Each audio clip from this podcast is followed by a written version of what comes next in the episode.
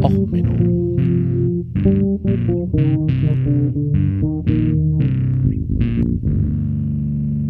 Der inkompetente Podcast über Dinge aus Militär, Technik und Computer, die so richtig in die Hose gingen. Ja, good news everybody. Herzlich willkommen zu Och Menno, dem Podcast für alles, was in Militär, Technik und sonst so der Welt in die Hose geht. Ja, heute mal mit einer besonderen Folge, nachdem es ja andauernd schlechte Nachrichten gibt und jeder langsam die Nase voll hat, machen wir doch heute mal was fürs Herz. Good News für jeden. Ja, in Japan hat es ein Biker geschafft, ähm, die Gendergerechtigkeit in Japan deutlich weiterzubringen. Ähm, er hat lange gepostet als junge, hübsche Bikerin, die denn auf Fotos lächelnd gepostet hat. Das ist erst aufgeflogen, als er in einem Spiegel vergessen hat, sein Bild äh, mit zu retuschieren. Er hat die ganze Zeit mit FaceApp äh, sein Aussehen geändert. Aber man muss sagen, für sein Alter hat er aber eine wunderbare Mähne, die auch der jungen Frau gut gestanden hat. In Bayern hat übrigens jetzt unser deutsches Ingenieurswesen geschafft, eine weitere Hochleistung zu bringen. Ne, Deutschland, das Land der Ingenieure, wir machen alles besser, wir machen alles günstiger, wir machen alles billiger. In Bayern hat man es jetzt geschafft, eine Brücke ganz 14 Zentimeter einzusparen.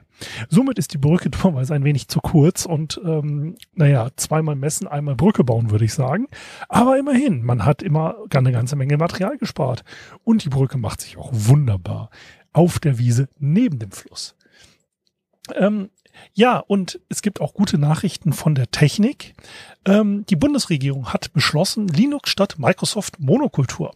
Innenminister Otto Schiel macht gern Nägel mit Köpfen. Knapp neun Monate nach dem ersten Planentwürfen unterzeichnet er heute einen Vertrag mit IBM um SUSE, der das Ende der Vorherrschaft von Windows in Deutschland Amtsstuben bedeuten könnte. Die Computer in Deutschlands Amtsstuben sollen künftig verstärkt mit offenen Betriebssystemen wie Linux und sogenannter Open Source Software ausgestattet werden. Bundesinnenminister Otto Schiele unterzeichnete, Schilly unterzeichnete am Montag in Berlin einen entsprechenden Kooperationsvertrag mit dem Computerhersteller IBM. Ziel ist es unter anderem, die IT-Infrastruktur in Deutschland sicherer zu machen. Eine unabdingbare Voraussetzung hierfür ist die Verwendung sicherer Systeme und Software, sagte.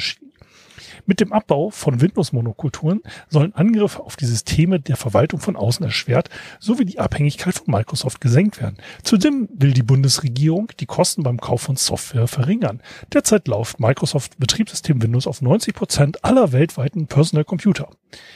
Bla bla bla bla bla bla bla bla bla. Ähm, bla bla. Ach, Ach Mist, jetzt habe ich, ich habe mich vergessen. Also die News ist von 2002. Also wir haben ja jetzt mittlerweile schon eine sichere IT-Infrastruktur in den Behörden, nicht? Also das ist ja alles jetzt kein Problem mit Faxgeräten und so. Das in der Pandemie, da kommt so eine kleine Open Source Software einfach auf die Rechner und dann, dann geht das schon, nicht? Also ja, hm. doof. Ich hätte mal auf Satum achten sollen. Das ist 19 Jahre her. Von 19 Jahren sollte Microsoft weg. Ja, und dann kam ja in München, ne? Die haben es ja auch wunderbar hingekriegt. Die Digitalisierung und Umstellung auf Linux. Ah, okay, komm, machen wir mal, machen wir was. Gute Nachrichten aus Frankreich. Mm, in Frankreich ist ähm, der Polizei ein großer Schlag für die Drogenkriminalität gel ähm, gelandet. Also sie haben da endlich was gemacht für die Drogenabhängigen.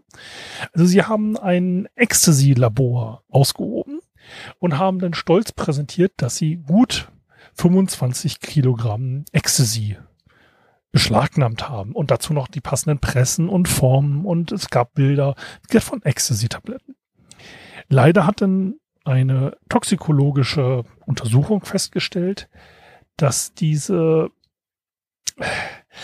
Ecstasy-Pulverchen eigentlich ähm, Haribo-Schaumbeeren gemahlen waren hat sich herausgestellt, ähm, dass die Hersteller dort ein Drogenlabor zum Bescheißen von Drogenabhängigen betrieben haben.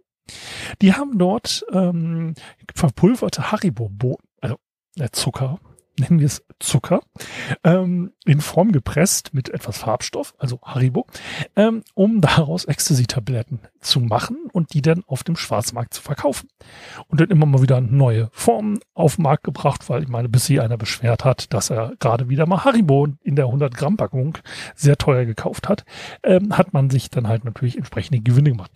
Die entsprechenden Männer wurden jetzt wegen 20 äh, vor Ort gefundenen gestohlenen Telefonen ähm, angeklagt. Also so gesehen, go vor Drogenkriminalität, liebe Polizei. Ihr habt den Drogenmarkt jetzt sicherer gemacht und gefährliche Betrüger vom Markt genommen. Ja, hm. so viel also zu den guten Nachrichten der Woche. Tja, war nicht so wirklich viel, war nicht wirklich kurz, lang, aber na ja, Gott, was will man machen in diesen Zeiten? Also, bleibt gesund, macht das Beste draus demonstriert nicht ähm, für gewisse Sachen. Ähm, ja, und ansonsten bis zur nächsten Folge. Alles Gute, ciao, euer Sven.